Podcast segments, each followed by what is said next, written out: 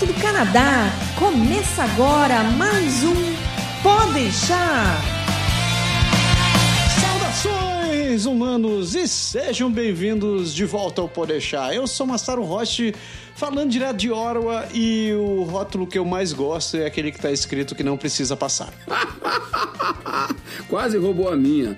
Eu sou o Beg falando aqui de Quebec e rótulo para mim só serve como informação. Ah, eu sou a Andrea, aqui tô falando de Vancouver e eu acho que rótulos são para latas e não para as pessoas.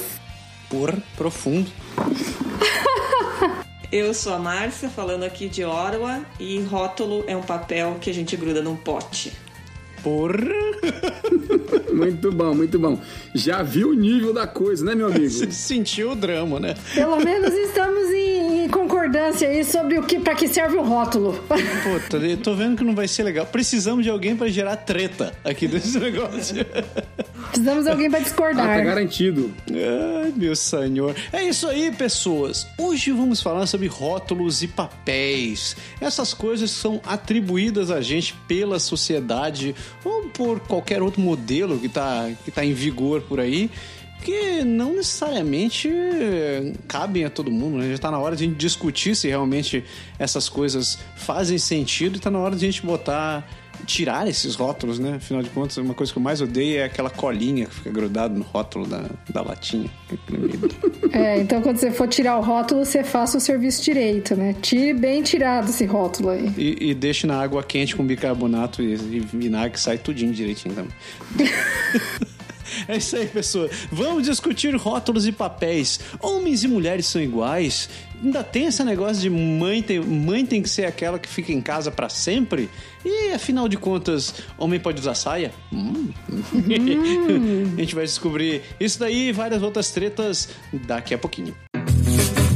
Precisando passar nos exames do IELTS e TOEFL? Vai estudar ou morar no exterior e precisa falar inglês? O Canadá agora orgulhosamente apresenta o serviço de inglês para imigração da nossa querida amiga e parceira Soraya Quirino.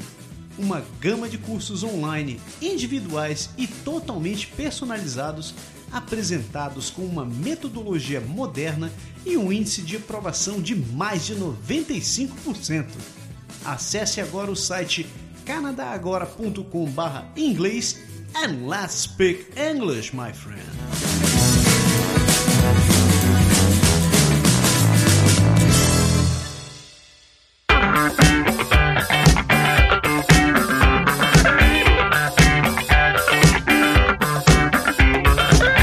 Rótulos e papéis, essas coisas atribuídas a gente, assinaladas a gente pela sociedade, né?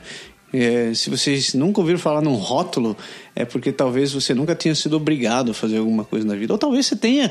Você tenha convivendo com rótulo, você não tem nem a menor ideia, né, dona Andréia? É, eu acho que é por aí mesmo. A, a, esses papéis, essas definições, elas estão tão, assim, intrínsecas, assim, fazem tanta parte da nossa sociedade, da nossa vida desde muito cedo, que muitas vezes as pessoas vão vivendo e fazendo conforme o script, conforme o que é esperado de cada um, e nem sequer questiona, né? Será que era isso que eu queria? Será que era esse comportamento que me faz eu me sentir melhor? Será que o caminho é esse? É, o pessoal, é bem, eu concordo plenamente com você. O pessoal às vezes só entende que um rótulo é um rótulo quando alguém tenta fazer o contrário, né? Quando existe uma, uma tentativa de quebrar esse rótulo ou de fazer esse rótulo aparecer, é aí que você percebe que está rotulado. E mesmo assim, na grande maioria das vezes, infelizmente, isso não serve como alerta, isso não faz as pessoas mudarem as suas próprias crenças, o que é realmente uma pena, porque tem muita coisa que não faz sentido, que está em vigor, como o Massaro falou, e infelizmente quando isso acontece, todo mundo paga o pato, direto ou indiretamente. Pois é. Então a gente está falando aqui só para ficar, só para deixar claro, a gente não está falando de embalagens, nem de latas, nem de vidro, se, se ainda não caiu a ficha. A gente está falando de rótulos sociais, essas, esses, esses, essas, esses títulos, esses papéis. Aquela, aquela coisinha assim, tipo coisa de homem e coisa de mulher, né? Exato. Então coisa de menino ou brinquedo de menina, brinquedo de menino.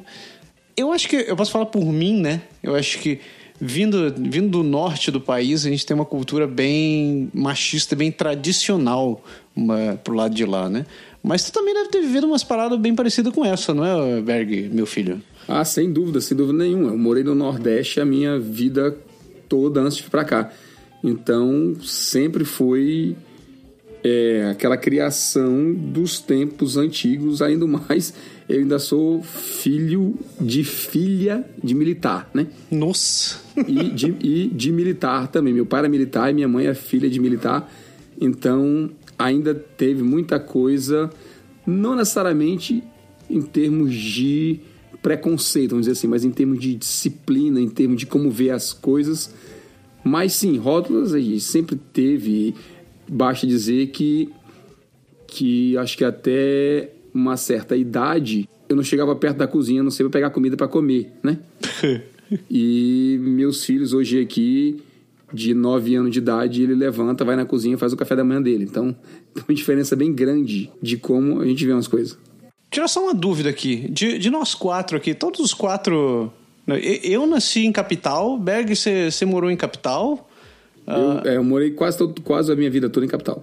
André, tu também morou em capital? É, eu nasci em Curitiba, né? Capital do Paraná. Marta foi a única que nasceu em capital, mas morou numa cidade. Não, é. Eu, a, toda a minha infância e até casar, eu morei em cidade pequena, perto da capital, mas é uma cidade pequena e dá uma diferença grande, eu acho. Eu acho que, que morar numa cidade menor já, já muda alguns, alguns conceitos. Mesmo colada na capital, assim? tu acha que Mesmo colada na capital. Eu acho que dá, dá uma Eu queria aproveitar, diferença. desculpa, que a Mar falou, e das boas-vindas ao de volta, né? Você não apresentou direito a sua digníssima convidada. É que ela é de casa, eu já parei de Eu ia falar coisas. no começo, a gente tem que apresentar a convidada. Estamos gente nova no pedaço. Eu paro de fazer isso, porque toda vez que eu convido a Mar, é, todos os elogios vêm pra ela. Eu falei, pô, tô ficando com ciúme. Ah, nossa, né? Na verdade, toda vez que você convida ela, o podcast faz sucesso, né? É, verdade, é verdade, viu só. É, eu morei em capital também, boa parte da minha vida. Um tempo morei no interior, mas assim, Curitiba é uma cidade muito provinciana e com comportamento muito de interior, assim, né? Então, É bem peculiar, né, É. a vida em Curitiba, cara. É bem, bem característico. Então, assim, do período que eu vivi em interior e do, do período que eu vivi em Curitiba, eu não notava uma grande diferença no comportamento das pessoas, assim, na forma de pensar. Mas, assim, em relação a São Paulo, quando eu me mudei e fui morar perto de São Paulo, São Paulo, sim, é outra cabeça, é outra história. Não tem nada a ver com a cabeça do povo que morava lá em Curitiba. Totalmente diferente. Mas eu, eu acho que, que o que caracteriza bastante é, é, é o perfil da sociedade de, de cada região. É, Curitiba, eu acho que é. Ela foi formada, hoje eu acho que mudou bastante, mas a base dela foi a formação de imigrantes europeus.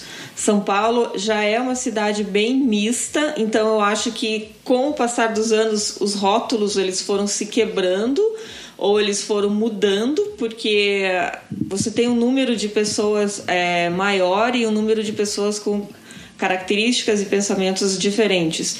O que não acontecia com Curitiba alguns anos atrás. Hoje eu acho que mudou bastante porque já tem muita gente de outros estados morando na cidade. Então, eu acho que talvez o rótulo esteja ligado diretamente ao perfil da sociedade. Então, quanto mais homogênea é a sociedade, mais rótulos talvez você É. tenha. É. Ou, ou mais rótulos definidos, né? É, porque se a, se a sociedade é mais homogênea, as pessoas tendem a pensar de uma determinada maneira, né? Mais uniforme e achar que todo mundo tem que agir daquele jeito, né? É, Você- Tanto é que eu, eu acho que as revoluções elas acabam acabam vindo de capitais, de, de cidades maiores, né? É difícil você ver algo, alguma revolução ter começado em Pomerode, por É, exemplo. um levante, né? Começar no interior. É. Aham. É, exato. Você, Márcia, como mulher e que morava no interior, os rótulos e os papéis, é, isso ficava, foi em algum momento assim bem nítido pra você? Ah, você é mulher, você vai ter que casar e ter os seus filhos, não necessariamente trabalhar. Como é que era isso pra você quando você era mais nova? Você, você achava que tinha é, essa expectativa de que você desempenhasse esse papel desse, desse, desse, daquele jeito? Ah, eu acho que sim, até porque é, eu sou formada em informática, eu já comecei por aí quando eu fui escolher o curso para a universidade. É, eu já peguei um, um curso que na época era até hoje, mas acho que diminuiu bastante, era um curso masculino, né? Uhum. É, eu tive que sair e, e, estudar em Curitiba, e isso também já, já quebra alguns tabus dentro da família. É, dentro da minha família, eu fui a primeira a fazer universidade, então primeira a fazer universidade e a primeira e, a, e mulher ainda a fazer universidade fazendo um curso que ninguém tinha ideia do que, que era trabalhar com computador, né? Uhum. Então isso eu acho que mudou bastante. Onde eu morava, as mulheres geralmente faziam é, magistério, coisa que eu fiz também, de segundo grau. Uhum.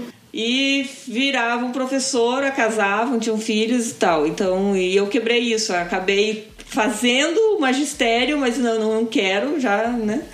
Não quero, fui para frente, fiz uma, uma faculdade que, que eu queria então, eu acho que eu senti isso um pouco. Engraçado, você falando do magistério, você me lembrou disso. Minha mãe fez magistério e aí depois eu acabei, terminei o primeiro grau e comecei a fazer magistério, só que eu tinha aquilo assim tão forte dentro de mim de que eu não queria aquilo, que eu não aguentei estudar um ano naquela escola fazendo magistério. Você vê, eu sempre fui CDF, sempre era a primeira da turma uhum. e eu uhum. abandonei um curso quando eu tinha, sei lá, 15 para 16 anos. Eu falei, desculpa, não dá, não consigo ficar nesse negócio aqui, socorro. e aí é, então, fazia, eu, fazia é... parte do programa tradicional de Exato, ensino. Exato, e daí eu peguei, larguei e fui pro Cefet fazer o técnico em edificações e foi aí que começou a minha toda a minha história assim com a construção civil, né? Desde os meus 15, 16 anos. É, então, eu lembro que é, eu queria ter entrado no Cefet, mas aí não passei. E daí eu não queria fazer cursinho, porque se eu fizesse cursinho eu ia demorar, ia ficar atrasada. Uhum. Mas na época mesmo escolhendo Cefet, ó, eu já entrei pro. Eh, não, não, não tinha escolhido um, curso masculino, eu tinha pego o desenho industrial, que desenho industrial a maioria das mulheres faziam desenho industrial. Fazia. Eu, é, eu lembro que edificações era um curso. É, era um curso mais, mais masculino. Eu acho que talvez isso tenha, tenha a ver com com gerações, com quantidade de informações que você recebe, ou o tipo de informação que. que ou, e não informação, mas educação que você recebe da família. Eu lembro que a minha mãe e meu pai sempre falavam: ah, você tem que é, se formar e trabalhar para não depender de ninguém. Isso sempre, sempre eles falavam. Só que é, quando você educa o filho, falando isso, você não pode. É, é, depender de ninguém, você não sabe qual é o estrago que você está fazendo na cabeça da pessoa, né? Porque é, eles estavam pensando uma coisa. Eu já já ampliei isso, então tá bom, então eu vou fazer informática e vou para Curitiba. Pronto, daí já puxei o tapete de todo mundo. Porque eventualmente quando você fala isso, ou, ou, na cabeça deles, ah, então tá bom, eu vou fazer magistério e vou dar aula e vou ser independente.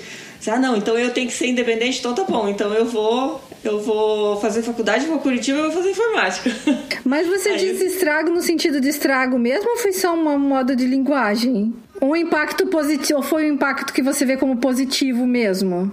Eu acho que, que meio que frustra a, a, família, porque você acaba fazendo algo que ninguém esperava, né? E coisas que não estão palpáveis, por exemplo, para na época para os meus pais e até hoje eles não sabem o que eu faço. Então, é, a, a, família ela perde o controle da situação.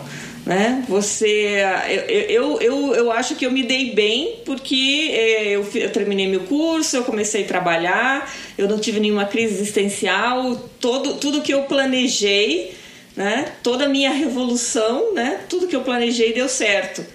Mas eventualmente tem pessoas que querem mudar, que querem fazer algo diferente, querem quebrar o rótulo e não conseguem. Aí, aí que, aí que a encrenca, eu acho que a encrenca é maior. Então, eu acho que, que no meu caso, eu, eu, eu impactei porque eu, eu escolhi algo totalmente diferente do padrão, tanto da cidade quanto do momento e, e entrando até no mérito se era de mulher ou de homem. Eu fui mais para o lado de uma profissão masculina e ninguém, ninguém sabia o que, que era. Então, se, o que, que essa guria está fazendo? Entendeu? Então, mas como deu certo, eu acho que eu me dei bem. Mas é, tem gente que faz algo que, que às vezes o plano não dá certo e, e daí pode ter problemas, ou, de, ou, ou, a maneira que ela gerencia. É, eu engraçado assim, na minha casa, talvez, meus pais se separaram quando eu tinha 9 anos e minha, e minha mãe era uma pessoa assim, bem uh, rígida, assim, na educação, assim, e ela sempre falava, mas uma coisa que ela sempre falava pra gente é a mesma coisa que seus pais falavam: Ó, oh, minha filha, você quer ser independente? Você seja independente financeiramente. Não existe independência se não tem independência financeira. Então, se você quer ser independente na sua vida, vai atrás de, de trabalhar e de, né, estudar e trabalhar para ter isso. E então essa coisa do ser independente também era muito forte em mim, foi muito forte porque minha mãe colocou. Mas para mim eu só vejo isso assim, nunca pensei, nem passou na minha cabeça que ah, poderia ter um lado negativo, entendeu? Porque eu botei aquilo na minha cabeça e eu fui estudar e fui trabalhar justamente para ser independente e, e, e acabei assim ser independente não precisando de homem nenhum, porque isso era uma coisa que ela sempre falava também, não dependa de homem na sua vida. É, e eu acho que isso, nessa coisa do rótulo, me ajudou a quebrar o rótulo de eu sou independente e resolvo tudo em mim mesma, sem precisar de um homem, de achar que eu tenho que ter um lar, que eu tenho que ter, né, casar e ter filhos e não sei o que. Isso nunca na minha cabeça existiu. Na minha cabeça era sempre a Andrea vai estudar, vai trabalhar, vai ser uma pessoa de sucesso na vida dela e ponto. Você entendeu? Independente do cenário em volta de mim, assim, se ia casar, se ia ter filhos ou não, porque até isso não eram coisas assim que vinham na minha cabeça. Que tem tudo a ver com essa questão do rótulo, assim. Eu nunca fui uma mulher que tenha sonhado com casamento, nunca sonhei em ter filhos, eu nunca sonhei com essa script que a sociedade põe assim pra gente, né? O meu caminho foi totalmente diferente. Acabou que eu tenho uma família, sou casada, tenho filhos, mas não que isso era um sonho, assim, na minha cabeça, entendeu? E nem sonho isso, assim, para os meus filhos. Mas eu acho que isso daí é uma, é uma é consequência um tanto quanto da geração dos pais da gente, né?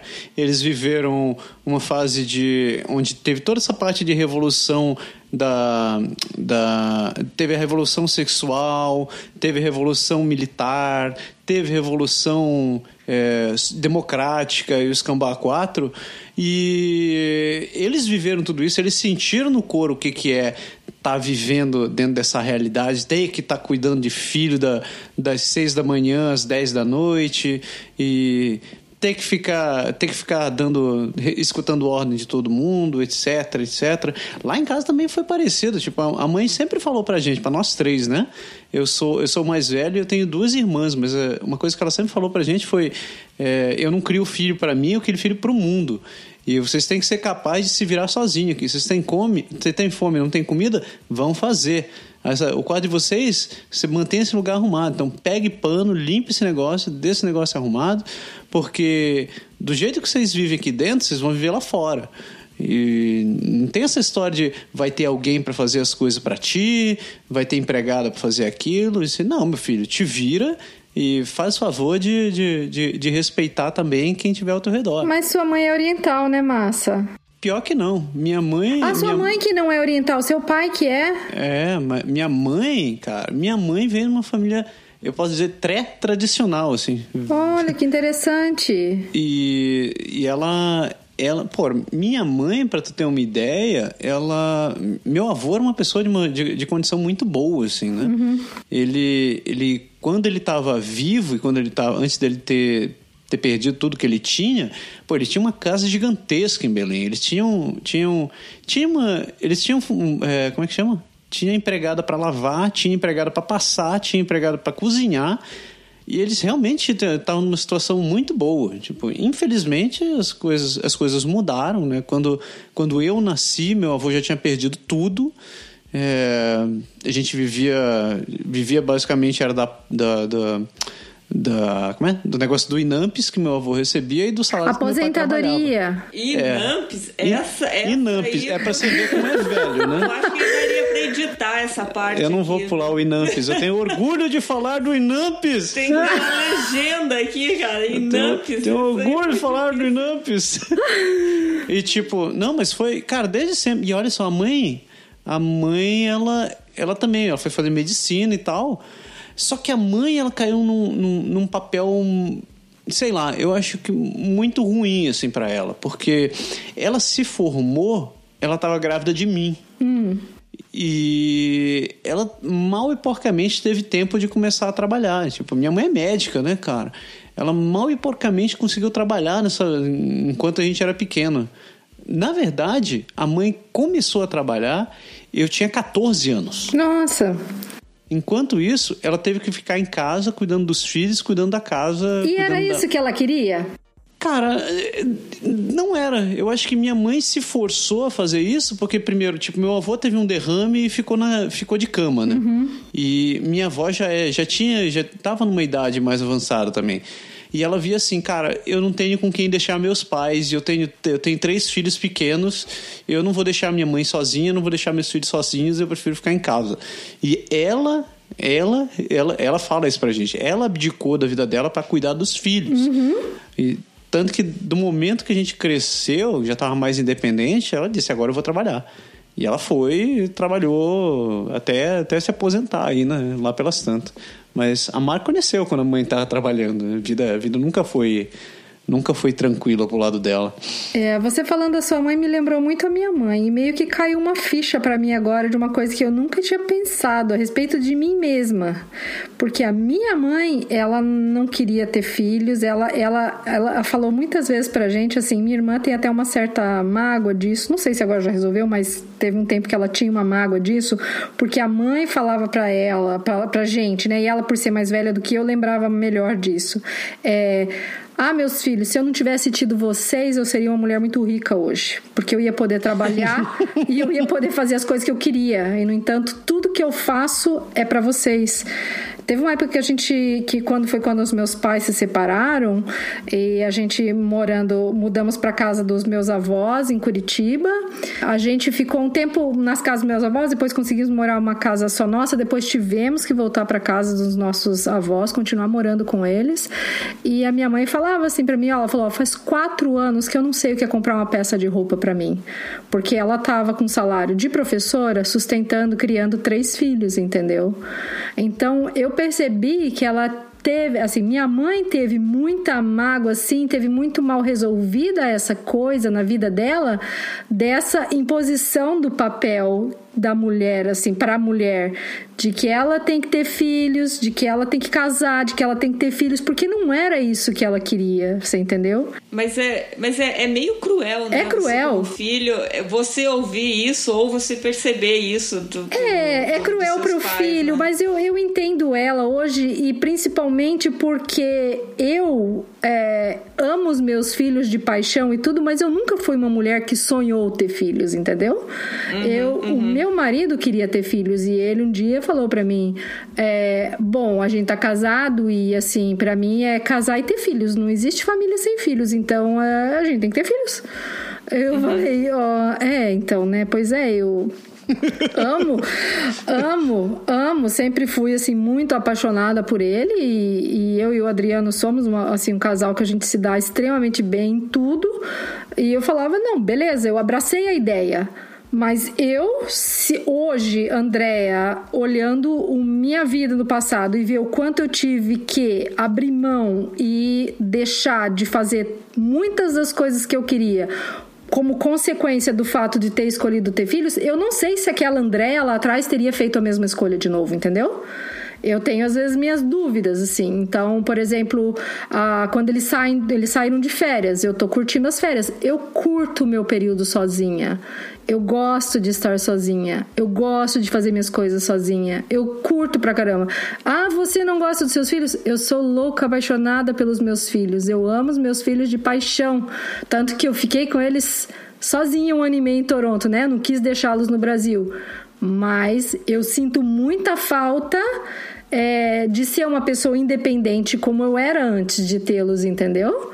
Então, isso, isso, pra, isso é uma coisa assim do papel que a sociedade acaba nos impondo, né? E que muitas vezes você não se questiona, você vai e faz, ou você é, nem tem chance, ou né, você acaba fazendo uma escolha talvez por não ter informação adequada e naquela época, né? E, e com isso a gente vai seguindo e, e ficando com esses rótulos assim por muito tempo.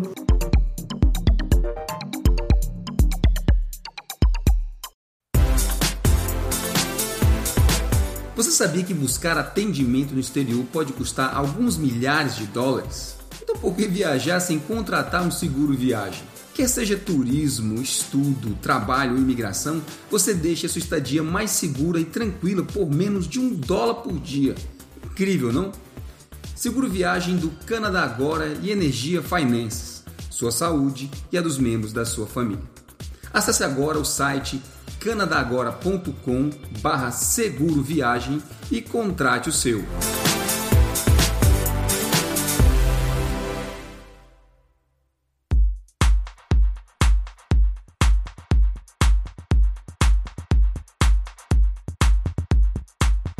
É, é, engraçado. Será que, que ser pai e, e, ser mãe é um papel ou é algo é realmente um papel, é, é uma função que a gente tem, é, que a gente pode deixar de ser um momento ou outro quando a gente quer ou não quer, ou é, eu acho que a sociedade ela coloca que ser pai, ser mãe é algo que você não tem é, você não tem escolha, você não tem opção. Exato. É, porque, por que, eu falo isso? Porque eu lembro quando o, o nosso filho é, ele era pequeno, eu sempre eu parei de trabalhar seis meses, é, daí tinha licença maternidade, eu tinha férias e tal.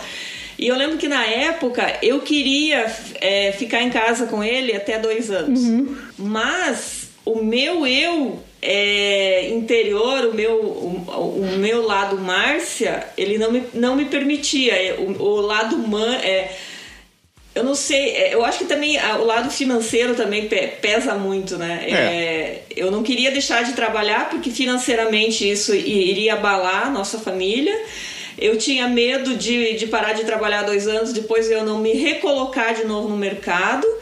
Mas o que eu queria no fundo era ter parado os dois primeiros anos. Eu, tento, eu lembro que eu falava sempre que eu acho que a criança ela precisava da mãe até dois anos. Eu não gostava. É, ah, é, tem isso, né? Do mate, do mate estar tá na escola já, já muito pequeno. Eu não sei se isso é muito de intuição, de instinto maternal, né? Mas eu entrei no rótulo, eu acho que eu entrei já no rótulo ou no papel dos dias modernos, onde a mulher tem o filho, pega o filho e terceiriza para a escola, entendeu? Isso, isso me fez muito mal, sabe? Que, que engraçado. Tu tá criticando. Tu tá é exatamente o que muita gente critica, que gostaria de voltar a trabalhar e deixar os, deixar os filhos poder voltar a trabalhar, estava pensando é, no contrário. Mas sabe, mas sabe o que, que eu acho que, que aconteceu no meu caso? Porque eu tive o filho com 30, 30 anos. Então, eu tive tempo de trabalhar, eu tive tempo de me formar, eu tive tempo de trabalhar, eu tive um, um, é, 10 anos de, de, experiência profissional. Então, eu já sabia o que, que era o mercado de trabalho para mim, eu já tinha quebrado esse tabu de, de mulher ir, ir trabalhar fora e tal. Né? Uhum. Aí, quando eu tive o filho, eu não tinha mais porque é, é do tipo, nossa, agora é, ser mãe está me atrapalhando, entendeu? Não estava, porque não estava me atrapalhando. Na verdade, o meu o trabalho estava me atrapalhando. Ai, para mim foi muito difícil isso aí, porque. Entendeu? Entendeu? Então é, é, é, é um negócio complicado. Eu não sei se isso é influência, se isso é, é, é de pessoa para pessoa se é influência que você tem da sociedade. É, mas eu, eu, eu, eu senti isso, eu acho que eu, eu inverti as coisas. Márcia, né? eu, no seu, no seu caso, assim, acho que tem um pouco do que talvez tenha tido comigo. Eu sou uma pessoa que eu gosto de fazer tudo que eu faço bem feito. Então, quando eu resolvi ser mãe, eu falei, eu quero ser mãe direito. É, e já tá. que eu vou ser mãe direito, eu não vou largar meu filho na, na creche com cinco meses, como uhum. muita gente fazia. Então, uhum. eu não conseguia ir trabalhar eu acabei ficando em casa também. Eu me sentia culpada de trabalhar e deixar meu, meus filhos em casa. Uhum. Mas isso eu acho que é uma coisa que acaba acontecendo com muitas mulheres. É, muitas vezes você gosta do seu trabalho, você quer trabalhar, mas você quer ser uma boa mãe. E como já tem tudo isso que se fala na sociedade, do quanto é importante para a criança nos primeiros anos estar com pelo menos um dos pais, né? Geralmente é a mãe, mas é, pode ser também o pai pai. Aqui no Canadá a gente vê muito os pais tirarem a licença maternidade para esse período, né? Exato. E, e, esse, esse é um ponto bem importante, porque eu e você a gente está discutindo e o Massaro e o Berg só estão Eles estão quietinhos, né? né? eu estou tentando por falar. Por que, que o homem ele não tem essa crise essencial? Isso é um rótulo? Por que, que só a mulher se sente culpada de trabalhar e deixar o filho na, na creche quando a criança é pequena? Isso é um rótulo ou isso é, é fisiológico ou genético ou, ou, ou o quê? Por que, que é assim? Eu lembro que eu ia trabalhar, a criança ficava na escola, eu ligava três vezes lá para ver se ele estava bem, entendeu? Agora, o homem ele é mais desencanado. Isso é um rótulo? Eu não sei, eu, eu não vou te dizer que é um rótulo, mas é, eu acho que eu não tinha não sei, já ouvi dizer que a mulher tem uma ligação muito mais próxima com a criança, porque você tem que amamentar, porque você carregou no colo, etc, etc. Quando o Matsuro nasceu, eu tinha simplesmente assim, de repente, eu estava carregando uma, uma pedra gigantesca e duas espadas. Eu dizia, ninguém chega perto e essa criança tem que tá, estar tá segura e saudável. Era uhum. a única coisa que passava na minha cabeça. Tanto que quando a gente começou a procurar a creche, eu tava. A única coisa que eu avaliava era critérios técnicos. Esse, esse lugar é seguro? Essas pessoas são competentes? Esse lugar é assim, assim? E, e eu não tinha as crises que você tinha, assim, de ficar pensando, ligar várias vezes lá, porque na minha cabeça tecnicamente a criatura onde eu, que, que tava cuidando do meu filho era capaz para isso, mas eu entendo teu lado. Tem, tem várias vezes que eu fico que eu fico pensando assim, Principalmente quando ele começou a estudar aqui, né? Que você falou. No primeiro dia de aula que ele ficou super nervoso de ir pra escola, porque não conhecia ninguém e tal, eu ficava pensando, cara, é, eu não quero que esse menino fique, fique penando lá nesse lugar. E, e, e aquele dia, durante o trabalho, aquele troço ficou me mastigando a cabeça. Mas é, é, eu, eu, eu, entendo o que você quer dizer.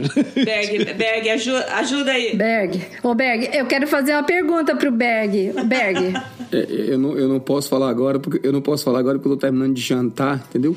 Eu tô comendo quando vocês estão falando aí. Começaram a falar, tem meia hora que vocês estão falando. Então eu fui jantar, daqui a pouco quando eu terminar de jantar, eu. eu, eu.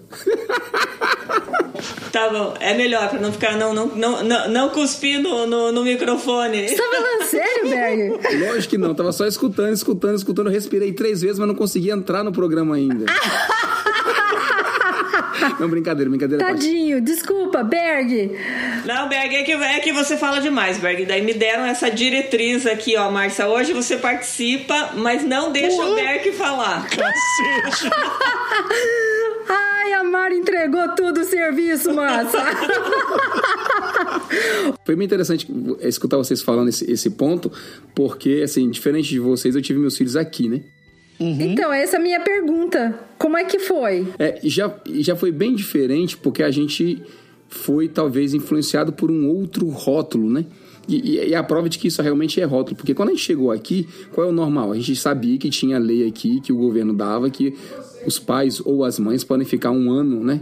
Sem trabalhar para cuidar do filho. Mas que logo depois o filho ia para a creche e ia, ia cuidar da, da vida deles e que normalmente o pessoal voltava com 10 meses, de, mais ou menos com 10 meses de, de idade, a gente pusia, colocava a criança na creche. E era bem bacana, porque tinha creche especializada em criança pequena, tudo isso. Então, a gente estava naquela onda de imigrar, se dar bem no trabalho, e teve filho um pouco depois, então foi meio que natural, sabe? Assim, a gente se adequou ao modo como funcionava aqui e acabou nem, nem pensando muito, mas por outro lado, sendo influenciado por esse rótulo ao contrário, vamos dizer assim, de que você tem que esquecer de tudo e liberar e a mulher tem que voltar para trabalhar logo. Por que, que, a mulher tem que ficar em casa cuidando do filho? Não, é exatamente o contrário, a mulher tem que trabalhar.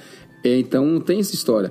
E inclusive, eu me lembro bem nos dois casos, no segundo caso a gente sabia mais, mas no primeiro caso, principalmente, a minha esposa, com 10 meses, ela já estava assim, subindo pelas paredes, né? E dizia assim: olha, eu não aguento mais ficar em casa, em casa, em casa, em casa, em casa. Eu quero viver, eu quero voltar a trabalhar, eu quero fazer minhas coisas, né? Um pouco do que vocês, que vocês comentaram aí. Então a gente meio que seguiu direto essa, essa parte, não teve muito, muito problema, não. Mas é claro que rótulos, eu posso dar outro exemplo, que parte do tempo que a gente teve aqui com os, com os meninos pequenos, nossos pais vieram para cá, né? Minha mãe teve aqui, a mãe da minha esposa teve aqui. E elas ajudaram um pouco nos primeiros meses a gente e tudo. E a gente já via a diferença de pensamento, a diferença de, de cultura, de forma de, de ver as coisas entre a nossa geração e a dela. Sabe, sabe as dicas e... Porque assim, conversando, se, se exprime sempre algum comentário, alguma coisa, e você olhava assim e dizer, é, isso era de 30 anos atrás, sabe? Aquela coisa, aquela coisa assim de Tá, mas não é mais assim que a gente faz, entendeu? E isso influenciou, influenciou bastante. Eu acho que, é, que infelizmente a nossa sociedade ela impõe realmente muitas coisas. Por exemplo, eu, eu posso dizer, a minha esposa tinha bem isso enraizado na, na, da cabeça dela de família tradicionalista e tudo. E quando eu conheci, eu não vivi isso na minha vida. Minha mãe sempre foi independente. Minha mãe, meu pai era militar, eu até comentei, mas meu pai era era bem cabeça aberta. Ele não, não, Sabe, meu pai trabalhava muito e ele não. não não influenciava diretamente, ele não queria comandar o que ela fazia. Então minha mãe, ela foi para comércio, ela foi fazer várias coisas. Minha mãe teve loja, teve muita coisa. Então ela trabalhava, saía na saía fora de casa muito tempo. Eu não convivi diretamente com meus pais colado comigo o tempo todo, sabe? No, no começo. E a gente não passou isso para para frente também. Foi diferente, mas a gente via ainda assim que o que elas sentiam, o que elas diziam, o que elas aprenderam com os pais delas, elas ainda transmitiam para para nós e a gente acabava tentando meio que acomodar para não criar uma briga, sabe, de diferença de, de geração.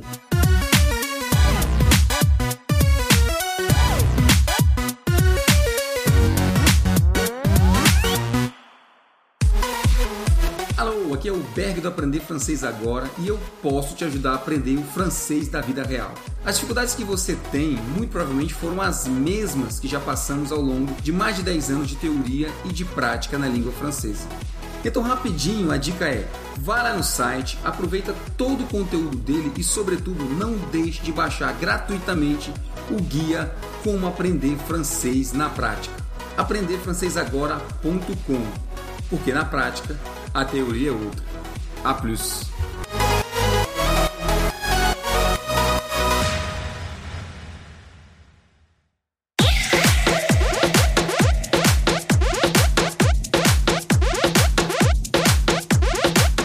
Quero trazer uma pergunta para vocês, que foi um negócio que até eu, eu falei para trazer esse tema por conta dessa discussão que começou de, a respeito das mulheres que não querem ter filhos. Vocês todos tiveram filhos, eu, eu também tive filhos. E a gente escuta assim: quando uma mulher fala que não quer ter filhos, o que ela escuta é: ah, mas quando você tiver os seus, aí você vai entender o que é ter filhos, a grandiosidade disso, que eu não digo que não é, gente com certeza é. E você vai mudar de ideia e você vai falar: nossa, como que eu podia imaginar a minha vida sem isso? Não existe vida completa sem filhos. Vocês acham que é desse jeito? E, e mais, isso é um rótulo? Ou isso é um papel? Isso é biológico, fisiológico? O que, que é? Ah, eu acho que isso é tudo, até porque está escrito crescer e multiplicar. Na Bíblia. Então, então é, isso é, é muito antigo. Então é por isso que é, as pessoas elas ainda ficam chocadas ou elas ficam se perguntando, mas por que que fulana não teve filho?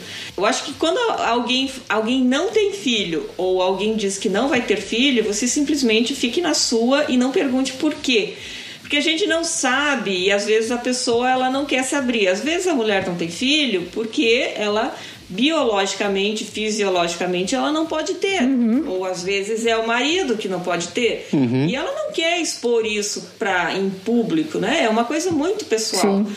Então, eu acho que às vezes começa por aí. Segundo, come, outra coisa que pode acontecer pode ser por opção ou a pessoa não se sente é, nesse papel, até porque, né, se, a gente estava falando, eu não sei se ser mãe e ser pai é um papel, é uma, é uma função. Se transforma em um papel, é uma profissão.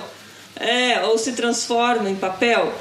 Eu, eu respeito quem, quem não quer, mas eu entendo também por que, que as pessoas é, falam. Ah, porque você vai mudar de ideia. Porque realmente a, a maternidade e a paternidade ela mexe com você, ela, ela te muda. Profundamente, né? É, ela eu acho que mudou. Eu, tem muitas coisas para melhor e para pior no meu caso. Uhum. É, os hormônios eles mudam a cabeça da, da a, principalmente das mulheres. Eu acho que você muda muito. Então é por isso que as pessoas elas acabam acabam é, querendo incentivar, mas não pelo por mal, mas por para dizer não é bom. Você tem que experimentar. Mas eu acho que antes disso você tem que é, é a questão do respeito. É, é uma coisa muito pessoal, muito individual. Você não sabe, não conhece da vida da pessoa, então deixe ela no seu canto. Se ela quiser abrir com você por que, que ela não, tem, não quer ter filho, principalmente do lado da mulher, então aí sim, aí você pode entrar, dar a sua opinião. Mas eu acho que é uma coisa muito muito pessoal. E daí quando entra na questão de bi biológica, que você não pode ter filho por, é, por, por algum problema de saúde, alguma coisa assim, eu acho que isso impacta muito as pessoas. Mar, você deixou, você deixou meio implícito aí que assim, quando você fala em, quando a gente fala em rótulo, se pensa nesse caso específico da de ter ou não filho, se pensa em duas coisas, né? A primeira delas é o julgamento. A sociedade, quando tem um rótulo, tem sempre o julgamento associado, tem sempre uhum. a, a, a, vigilância, né, de toda a sociedade em cima de, de você, né, de quem está ali. Então, o pessoal começa dizendo assim, você falou, ah, não pode ter filho. Será que ela não, né, não quer ter filho? A pessoa não tem, não vai ter filho será que ela não pode? Né? Fica sempre esse julgamento em si. Mas a segunda coisa, que é o que o pessoal. Então, acho que é aí que vem o grande preconceito da coisa, é aquela coisa de dizer assim. Mas como assim que ela só pensa nela mesma? Ah, é. Tem muito esse conceito, assim, essa coisa de dizer, de achar que uma mulher que não quer ter filho está sendo egoísta, né? Sem dúvida. Isso é horrível. Eu já ouvi comentários do tipo, mas pra quem que vai ficar a herança dela? Eu Se pro cachorro, dá pro cachorro, dá pra mas, igreja. Mas é, é, eu, eu Pode mandar acho... pra nós também, hein? É, também eu não vou achar ruim. Eu, eu acho que quando é, você não se sente preparado para ser mãe, eu vou falar para ser mãe, né? Porque eu vou deixar ser pai, deixar para vocês responderem mas eu acho que eu acho que tem que ser uma opção. Existe muita muita criança que ela não recebe uma boa educação porque os pais não sabem ser pais ou eles não sabem que eles não quiseram. Então é, não sei se vou entrar nesse mérito do aborto ali, mas teve muita, muita mãe, que, que, muita menina nova que engravidou e não queria ter o filho, e por questão de, de não poder abortar, acabou tendo a criança e não estava preparada para ser mãe e não, e, não, e não teve vontade nenhuma de aprender. Então isso vai refletir aonde? Isso vai refletir na criança. Então, se você não está com disposição para educar uma criança, educar uma pessoa para a vida, eu acho que é melhor não ter. Então eu, eu, eu respeito muito, eu respeito muito isso, entendeu? Né, eu acho que, que também é, isso vem muito, essa, essa carga, essa obrigação, é, por questões religiosas. Eu acho que hoje o mundo ele ele está muito dividido na questão de religião. Existem vários tipos de religiões. Existem muitas pessoas sem religião. Existem muitas pessoas que questionam os, é, a, a, a, a, religião. Então por isso que acaba a, tendo mais esse tipo de, de comportamento da, das mulheres, por exemplo. Eu não quero ter filho. Então, porque você quebra, isso você quebra realmente um, um, um rótulo dentro da sociedade ou dentro da religião. Eu não vou me multiplicar. Ponto. É, isso tem bem a ver com o, o que eu estava vendo numa palestra de um TED Talk que eu assisti, que eu trouxe para os meninos a respeito desse assunto da o nome dela é Kristen Ryder, eu acho. I don't wanna, eu não quero ter filhos e, e parem de me dizer que eu vou mudar de, de, ideia, né? Ela quis, ela foi procurar ajuda médica, ela foi atrás do médico porque ela queria ter ligação de trompas, né, para não ter filhos e foi muito difícil para ela conseguir. E uma das coisas que eles falavam era isso, né? Ah, você vai mudar de ideia. Não, mas você tá pensando só em você. Você não tá pensando, isso tá sendo uma, uma coisa egoísta egoísta. Ela falou: espera aí, né? É, não, não tô sendo egoísta. Na verdade, eu tô pensando numa criança. Se eu não quero ter filhos e se por acaso eu acabar engravidando contra a minha vontade, é, eu vou ter um filho que eu não desejei e daí por isso eu não vou ser uma boa mãe. Então eu tô pensando nele, né, como ser que eu vou formar quando eu falo que eu não quero ter filhos, justamente porque eu não quero causar nenhum mal a essa pessoa, né, que eu vou acabar formando. E é e é isso que muitas vezes a sociedade, as pessoas assim que criticam, né, esse tipo de ideia, não veem, né, que alguém que não quer ter filhos pode acabar tendo, mesmo com todo cuidado, com usando contracepção, pode acabar engravidando e, e vai acabar não sendo a mãe que é que aquela criança merecia, porque toda criança, né, merece pais maravilhosos assim, né? Você trouxe uma criança ao mundo, então vamos, eu penso dessa forma, né? Eu pus no mundo, então agora vou dar o meu melhor aqui. Só que tem gente que não tem personalidade para isso, tem gente que não tem. Eu conheço pessoas assim que não tinham a cabeça voltada para aquilo, não tinham eu acho que é um papel que existe, exige, acaba exigindo certas características de cada um. E com isso você, quando você faz contra a vontade da pessoa, se ela não quer ser mãe e acaba sendo, isso vai acabar tendo um impacto negativo na criança. E para quê, né? É melhor deixar a pessoa escolher, né? Eu não quero ser mãe, então eu não vou ser mãe. Eu acho que para o homem acaba sendo mais fácil isso, não é? Vocês meninos, como que é isso? Porque acho que não tem tanto esse questionamento, essa imposição de que o homem tem que ser pai? Olha, eu vou te falar por mim. Eu sempre quis ser pai. Eu sempre sonhei em ter um filho, eu sempre sonhei em ter uma filha. Eu, eu acho, eu não lembro de ter comentado, de ter conversado com a Mar quando a gente namorava sobre essa possibilidade de ter filhos.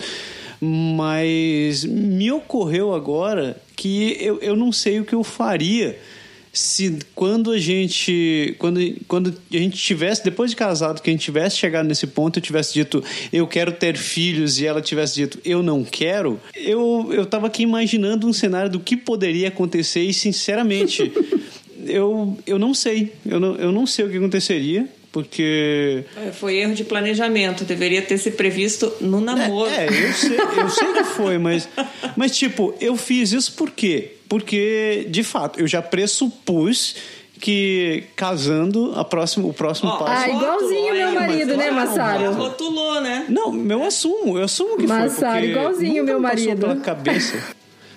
É, porque, tipo, nunca me passou pela cabeça, tipo, ela não vai querer ser mãe um dia na vida. Claro, foi erro de planejamento, certeza. Agora, tipo, como é que eu ia consertar isso? É, é um desejo que. Mas, é, mas eu, eu acho que é falta de maturidade, né, da gente. A gente, é. a gente não sabe, a gente não sabe o que, é, o que é casar e a gente não sabe. Eu sempre falo, eu já falava pro Massaro que a gente tinha que ter um curso para ser pai. Para ser pai e mãe. Não é fácil, cara. Não é fácil ser pai e mãe. E daí, de repente, aparece uma criatura na tua casa, você tem que fazer sei lá o quê. Nossa. Entendeu? Vira do avesso, é, né? A vida. Então, é, é, a gente não é preparado. É, são coisas naturais da nossa vida, mas que é, a gente não consegue ser tão instintivo quanto um cachorro, eu acho. Porque não é, é, fácil. É, e como a gente é um ser pensante, eu, eu acho que se a gente fosse preparado para para ser pai, para ser mãe, tivesse um treina, treinamento melhor, eu acho que a vida das pessoas seria mais fácil. Ou a gente não seria. Ou talvez, talvez a, a, a população diminuísse. É né? verdade. Você chegou assim, caraca, não, tirei três em, em, no curso de pais. Eu não quero ser mulher para mim nunca. Ah, eu lembro. Lascou, você reprovou, meu não, filho. É, agora eu lembrei, eu lembrei, agora eu não lembro que lugar que foi do Brasil, mas teve uma eu vi uma reportagem que é, uma cidade, uma escola tinha um, um, índice alto de, de gravidez entre adolescentes. Aí a escola implementou o seguinte projeto na escola. As crianças, é, os adolescentes, eu não lembro a série, acho que a oitava série por aí, eles tinham que ir para a escola com um neném. Então, todos eles, meninos e meninas, eles tinham um bebê ah. é, na, na, na, no colo e, e, eles estudavam com esse bebê no colo. Por... Então, Aí eles tinham o carrinho do bebê sentado do lado da, da cadeira deles e tal. E a, a, cada de tempos em tempos entrava uma professora na sala dizendo: está na hora de trocar, trocar a fralda, está na hora de dar o leite. Olha, que super legal. Então eles tinham que ir para casa, andar na rua com o bebê, voltar para a escola com o bebê na rua, tudo que eles faziam é como se fosse uma, uma criança, entendeu? Uhum. É para preparar, para eles entenderem o que é ter um filho, né?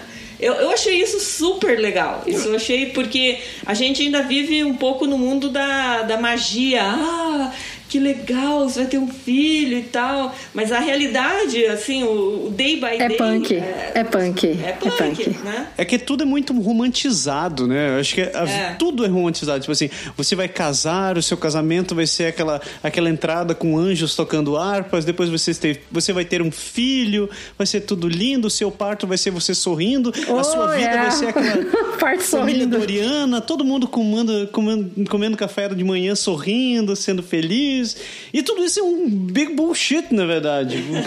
Ô, Berg, aí na sua casa teve alguma. Nunca teve, assim, vocês nunca combinaram antes se queriam ter filhos ou não? Vocês chegaram a conversar sobre isso? Ou tipo. A gente, a gente até chegou a conversar sobre isso, não no contexto específico de dizer assim, ah, eu quero ter filhos ou não quero ter filhos, porque como a Sara falou, e eu, eu me solidarizo com. Me solidarizo com ele, uhum. que é o fato assim, era, ter filho era uma consequência natural do. do casamento. Exato, você Mas é o que eu falo. Obviamente, assim, mas... que é aquela história, né? Eu tava, eu tava até comentando no nosso briefing que eu tinha escutado uma palestra do, de uma pessoa, de um, de um pastor, e ele é muito brincalhão, ele fala algumas coisas que eu comecei a escutar, achei interessante, e eu achei até que não ia ter nada dele, do que eu escutei nesse, nesse, nos vídeos que eu, que eu ouvi. Quando vocês falaram de ilusão, o Massaro falou aí de, de de que você é tudo um sonho, né? Primeira coisa que a gente pensa quando você casa é que você conseguiu um passaporte para transar o tempo todo, né? Primeira pra mentira. Ter sexo o tempo todo. É a primeira mentira. pois é.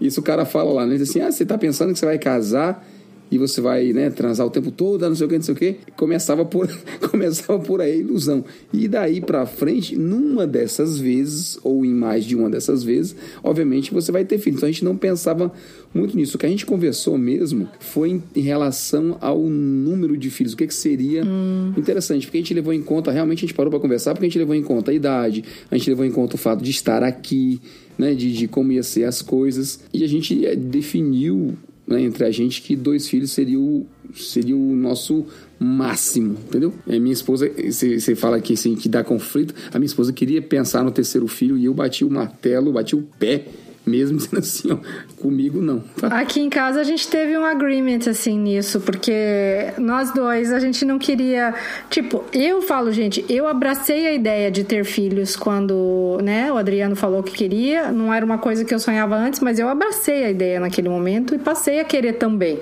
junto com ele. E daí a gente teve essa concordância no número, que a gente queria dois porque eu não queria ter filho único. Eu sempre quis dar irmão para os meus filhos, entendeu? É, minha esposa, minha esposa tinha exatamente esse mesmo pensamento. É, mas eu não queria três porque três era demais também. Já chega, tá bom, dois, tá bom demais. Minha, desculpa, minha conta é simples: um filho, dois braços, dois filhos, quatro braços, três filhos, Acabou menos dois braços. braços é. tá faltando braço para cuidar. Então, menos dois braços. eu cheguei a parar por aí e falei: não, tá, não dá certo. Deixa quieto dois tá bom e vamos ficar por aí. A gente, na minha casa, a gente teve que chegar num acordo, assim, eu não queria e ele queria. Então, eu concordei com ele, com ele, vamos ter filhos. E aí, o que foi a contrapartida dele o Adriano é o pai assim mais participativo, engajado em tudo que eu conheço. Desculpa, gente, eu sei que vocês são pais maravilhosos, mas o Adriano, ele é um pai assim que ele é um espetáculo. Ele é super presente em tudo. Ele que deu o primeiro banho nos filhos, sabe? Ele que trocava fralda a maior parte do tempo, porque, porra, eu já dava de mamar, né? Pra que, que eu vou trocar fralda ainda? Ele sempre foi muito participativo e isso entra muito na outro rótulo que vocês falaram de homens cuidando de casas e mulheres trabalhando. Porque ele sempre fazia muitas tarefas de casa, às vezes eu tava com as crianças e ele fazia muitas coisas em casa. Eu sempre trabalhei, os dois sempre trabalharam. Teve uma época que eu tive mais tempo, aí eu fiquei um pouco mais em casa, trabalhei part-time, trabalhei self-employed, aí eu ficava um pouco mais. Mas hoje, nosso cenário aqui de Canadá, desde que ele chegou, ele está em casa, cuidando dos filhos, cozinhando, que é uma delícia, porque eu chego em casa e tem aquele cheirinho de comida fresca, né? Comida bem feita. E ele vai com as crianças, leva na escola, pega na escola, faz comida e tudo. E ele é super ok com isso, você entendeu? Ele quer procurar um trabalho? Quer procurar um trabalho. Mas ele é super assim, pai participativo e o que para mim fez toda a diferença, porque pelo menos eu pude continuar tendo parte do tempo que eu queria para mim. Eu nunca me senti assim sobrecarregada na minha casa como mãe, entendeu? Porque a gente sempre dividiu tudo muito igual. Vocês aí, ok para vocês serem homens cuidando de casas e mulheres trabalhando? Eu falando por, cara, falando por mim, eu não tenho crise de cuidar de casa, mas eu tenho um sério problema. Eu não sou tão meticuloso para cuidar de casa. Pô, a Mar me critica isso daqui sempre. Porque eu não sou o tipo do cara que, que, que tem uma rotina assim, eu preciso ver a casa brilhando. O Matsura é diferente, cara. O Matsura, ele, ele gosta de ver a louça brilhando, ele gosta de ver o chão limpo, e ele não mede esforços para meter a mão nesse negócio. É, eu não tenho preconceito nenhum em cozinhar, eu gosto de cozinhar, eu lavo roupa, eu, eu limpo. Só que eu não tenho aqueles, esse espírito de, de, de, de ver os troços brilhando, sabe? Eu consigo fazer o troço para ficar. Como é que é? Bem feito. Bem feito, mas não passa no nível de qualidade. Não impecável. Não, não passa no nível não de é qualidade da minha mulher. Olha, eu acho. É, assim, aqui em casa simples, é mais ou menos assim. Bem e aí, eu acho que ela poderia trabalhar de boa, ganhar muito mais para sustentar nós dois. Contrataria alguém para cuidar da casa e fazer as coisas e eu ficaria só no, na coordenação, entendeu? Não tem problema nenhum. Assim não dá não, Berg. Que maneira ficar só na coordenação? Qual é, bicho? É botar a mão na massa. É, eu boto a mão na massa para algumas coisas, não para todas, né? Ah, eu só, só quero terceirizar a cozinha. Terceirizando a cozinha, eu não tenho problema com mais nada. Cara, é, é, é ter, cozinha não é, não é um problema, cara. Ele é um dilema já.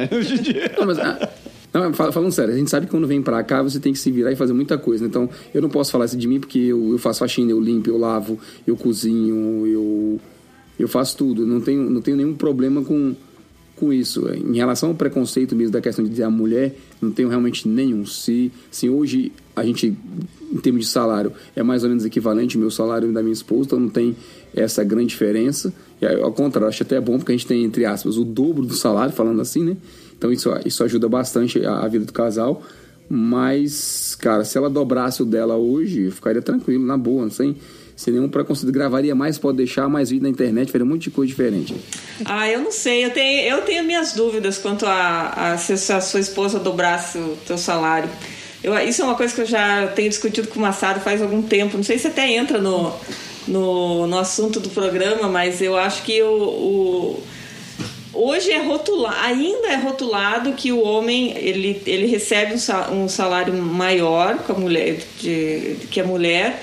E eu não sei se o homem ele está preparado para receber um salário menor que a mulher, mas eu digo preparado não porque ele é machista ou whatever, ele não está preparado porque ele vai perder o papel de homem, entendeu? É, mas aí você entra no. É o que é machista. Você entra, no, não, você entra no outro tema bem, é, bem, se bem é mais machismo. amplo, Mar. É complicado você a gente tirar só, só por isso que você vai falar em, em, em como o casal vê a questão do aporte financeiro, em como você gerencia as contas, se tem conta conjunta ou se você não tem, como você vê a a utilização de dinheiro na, na casa é, é, é, bem mais complexo, dá um, dá um podcast só, só isso. Então vamos É pra- deixar isso pro próximo próximo. podcast. Sabe por quê? Não, porque até eu tenho uma coisa pra falar, que eu já vi pesquisas que mostram, e vai ser pro próximo podcast, que mostram que o homem quando ele perde, perde o emprego, ele fica muito mais abalado emocionalmente Ah, do que a ah, mulher sim. Ah, quando é perde o emprego. Isso aqui vai. ah. Porque é, porque ela tem um ou- outros papéis na sociedade em que ela se resolve, enquanto o homem tem muito forte isso de ser o provedor, Exato, exato. né? Então a gente vai deixar o gatilho para um próximo podcast. É, é, é, tem, eu, queria só, eu queria só voltar num ponto, a gente estava falando. Desculpa eu voltar. A gente estava falando da história do. Volte. de ter dois filhos, quando eu tava contando a história da gente conversou, a decisão e tudo, você, você citou o caso da, da, do TED que você ouviu, onde ela tentou fazer a ligadura de trompas e. Ela conseguiu eventualmente, no fim das contas. acabou conseguindo. Uhum. Mas você quer ver um outro, um outro rótulo interessante? Eu fui um dos primeiros aqui, da, da galera brasileira, por exemplo, da, da gente aqui, que fez vasectomia. Eu falei, ó, dois filhos, tá bom, a gente não vai mais engravidar, eu não penso em ter mais filhos, até pela. Eu não me, não me considero pronto em termos de idade, né? Assim, óbvio que não é a mesma coisa dizer que não vai ter filhos, porque eu tive dois. Mas você imagina dizer assim, ó, eu não me sinto mais pronto para ter mais filhos, não quero mais ter filhos. Uhum. Para mim, assim, a minha masculinidade, a minha pouco importa como queira chamar, não ia ser influenciada por esse fato de não poder mais ter filhos, entendeu? Fisicamente falando. Apesar de que eu sei que vai ser reversível e tudo mais, e para mim foi ótimo, entendeu? Não tem não tenho nada que que reclamar nem dizer para nós foi uma solução muito mais simples. Não queria que ela ficasse tomando remédio, pílula e, e tá não sei o que o tempo todo, mexendo com os hormônios, como vocês falaram. Então, foi uma decisão, mas é um rótulo, né? Assim, o, o cara viril, aquele cara procriador, aquela coisa toda. É, é bem forte na sociedade. Né? É, e falando, acho- falando nisso negócio da vasectomia, muito, eu tive amigos que fizeram também anos atrás e a pergunta que eles ouviam era: "Cara, e se você trocar de mulher e a outra quiser ter filhos?" Que foi era a mesma pergunta que faziam pra moça lá do TED Talk, né? Sim, exato. Ah, se você trocar de pessoa, a pessoa que. Não interessa. Aí um dos meus amigos falou assim. Pra mim não interessa. Eu não quero ter filhos, mas eu já tive dois. Se ela quiser ter filho, ela que vai ter com outro. Tipo, se ele se separasse e casasse novamente, né? Então, Pode crer. falta isso, né, cara? De às vezes as pessoas se tocarem que esse tipo de escolha é pessoal e é do indivíduo. Você não tem que ficar assim, não, ah, eu, eu tô com você e daí decidimos que eu não quero, que a gente não vai ter filhos, então faço Vasec. Aí, ah, mas se eu trocar de mulher, se a outra mulher quiser, ah, daí eu vou ter que fazer, desfazer a Vasec porque a outra vai querer. Não, Não, mas, mas aí é, mas olha cada só, um, é a minha- né? Mas é a mesma coisa, ó. Imagina o seguinte: independente de, de poder ou não poder ter filhos, eu não queria mais ter Exato. filhos e a minha esposa, ah, a gente podia talvez adotar um- uma outra criança. E Sim, no começo eu até pensei. é um outro caminho. Eu, eu até pensei e falei assim, ah, podia ser. Mas depois eu me dei conta que meu problema não era ter o filho, entendeu? Não era passar pela gravidez, não era ter isso aqui. Eu não estava mais disposto a começar de novo a Exato. criação de um outro ser. Era esse o ponto. Então, É. com essa esposa, com outra mulher, com pouco importa, é- o pensamento é o mesmo.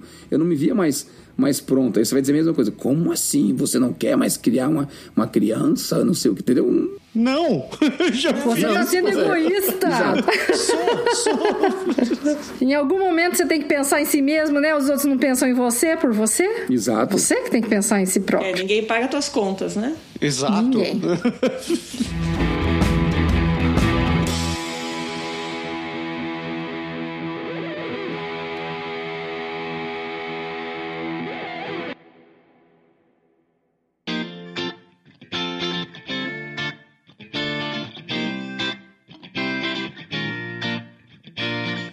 Pessoas, É isso aí, pessoas. Temos um programa? temos um super programa. Pô, Então, tem um programa. programa. Vocês já notaram que a gente está criando séries aqui, né? A gente não tá. A gente tá criando. Já, já criou a série dos, das músicas que a gente canta errado. Isso. Agora a gente tá com a série dos rótulos e papéis. Isso. E Bote é vo- bom que já. anotando. Bote volume Bom 1 que lá. Já anotando, tem programa pra frente. O bom é que já vai criando o roteiro, né? A gente não precisa pensar muito pro futuro. Berg, é, você sabe o que eu vou perguntar, né? Sei. É, eu diria simplesmente que, já que estamos falando de homens e mulheres, eu poderia terminar dizendo me Tarzan, você Jane. Pô, Berg, na verdade eu ia te perguntar: é, tem marmita pra amanhã? Tá lascado. Tá, tá. Me Tarzan, você Jane. Ai, é isso, é isso, pessoas. Ah, galera, vocês estão ouvindo, muito obrigado por vocês terem escutado até aqui. A gente quer ouvir também a opinião de vocês. O que, que vocês acham sobre essa questão de ser pai, de ser mãe, ter filho, não ter? Você acha que. Tem um outro rótulo, que, né, cara? Que, Que, a gente não falou aqui. que tem algum outro rótulo? Pois, pois é. Que, que se encaixa com isso aí. Você acha que você foi vítima de ser um rótulo? Ou pra você tudo bem ser um rótulo e tal? Escreve pra gente, deixe seu comentário, mande sua opinião, que a gente também quer, quer ouvir o que, que você pensa. Lembrando que Todo domingo é dia de drops. A gente está aqui com um tema diferente sobre um assunto que a gente não tem ideia do que a gente vai falar, mas que geralmente fica interessante, onde você consegue participar ao vivo com a gente direto do YouTube. E os drops antigos você consegue acessar também no nosso site. eh, Nosso site não, no, no nosso, no nosso canal no YouTube, é, Facebook. youtube.com.br Canadá Agora e no Facebook. Massa! Avisa o povo que agora a gente tá no Spotify também.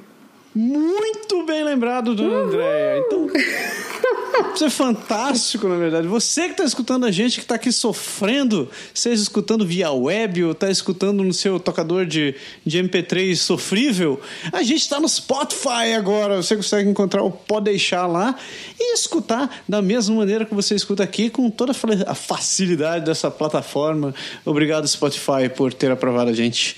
É, te mando boleto depois. É, galera, uma excelente semana para vocês. Fiquem, fiquem com a gente, não deixem de conferir o que acontece no site e acompanhe também a gente nas redes sociais. Chega, né, pessoas? Chega, Márcia, obrigado por participar. Sua participação foi show de bola. Imagina, eu que agradeço. então é isso daí. Galera, tudo de bom pra vocês. Uma excelen- excelente semana. E, semana que vem a gente volta com mais um. Pode deixar. Tchau. Falou! Tchau. Tchau.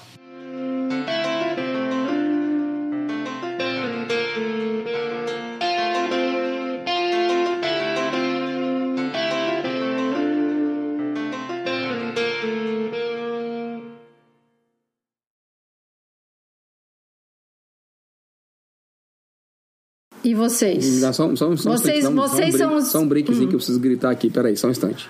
Grite. Baixa o volume aí!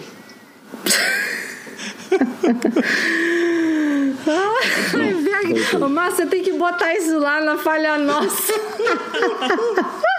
tava escutando mais o pessoal daqui de casa que vocês.